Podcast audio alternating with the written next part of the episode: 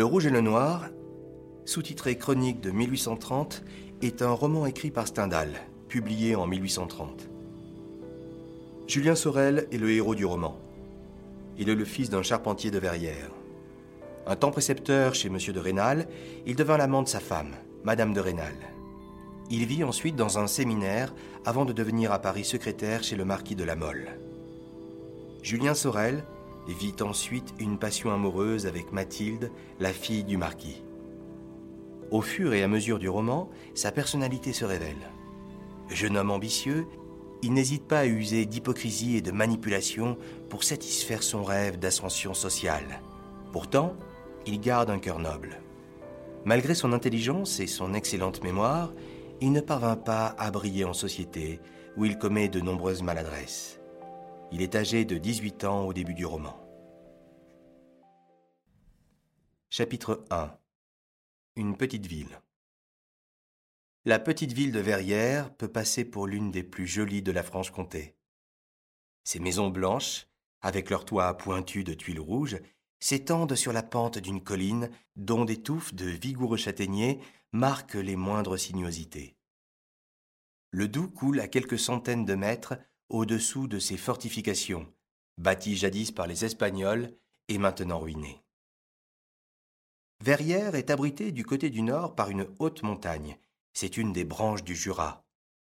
Les cimes brisées du Véra se couvrent de neige dès les premiers froids d'octobre. Un torrent qui se précipite de la montagne traverse Verrières avant de se jeter dans le Doubs et donne le mouvement à un grand nombre de scies à bois. C'est une industrie fort simple et qui procure un certain bien-être à la majeure partie des habitants plus paysans que bourgeois. Ce ne sont pas cependant les scies à bois qui ont enrichi cette petite ville. C'est à la fabrique des toiles peintes, dite de Mulhouse, que l'on doit l'aisance générale, qui, depuis la chute de Napoléon, a fait rebâtir les façades de presque toutes les maisons de Verrières. À peine entre-t-on dans la ville que l'on est étourdi par le fracas d'une machine bruyante et terrible en apparence. Vingt marteaux pesants et retombant avec un bruit qui fait trembler le pavé sont élevés par une roue que l'eau du torrent fait mouvoir.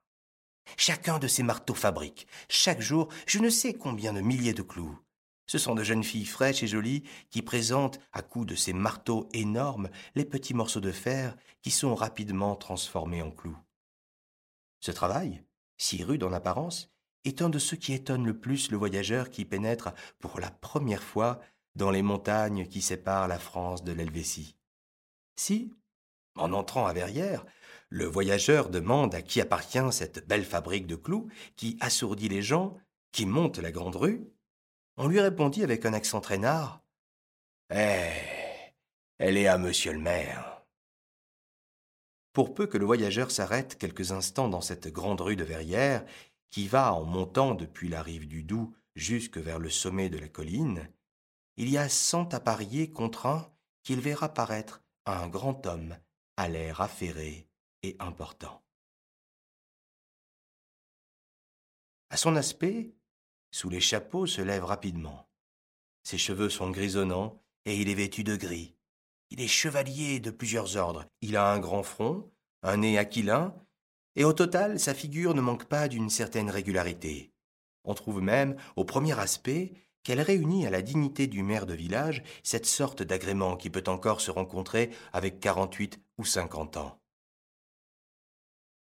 Mais bientôt le voyageur parisien est choqué d'un certain air de contentement de soi et de suffisance mêlée à je ne sais quoi de borné et de peu inventif. On sent enfin que le talent de cet homme-là se borne à se faire payer bien exactement ce qu'on lui doit, et à payer lui-même le plus tard possible quand il doit. Tel est le maire de Verrières, monsieur de Rênal. Après avoir traversé la rue d'un pas grave, il entre à la mairie et disparaît aux yeux du voyageur. Mais, cent pas plus haut, si celui-ci continue sa promenade, il aperçoit une maison d'assez belle apparence, et à travers une grille de fer attenant à la maison, des jardins magnifiques. Au-delà, c'est une ligne d'horizon formée par les collines de la Bourgogne, et qui semble faite à souhait pour le plaisir des yeux. Cette vue fait oublier aux voyageurs l'atmosphère empestée des petits intérêts d'argent dont il commence à être asphyxié.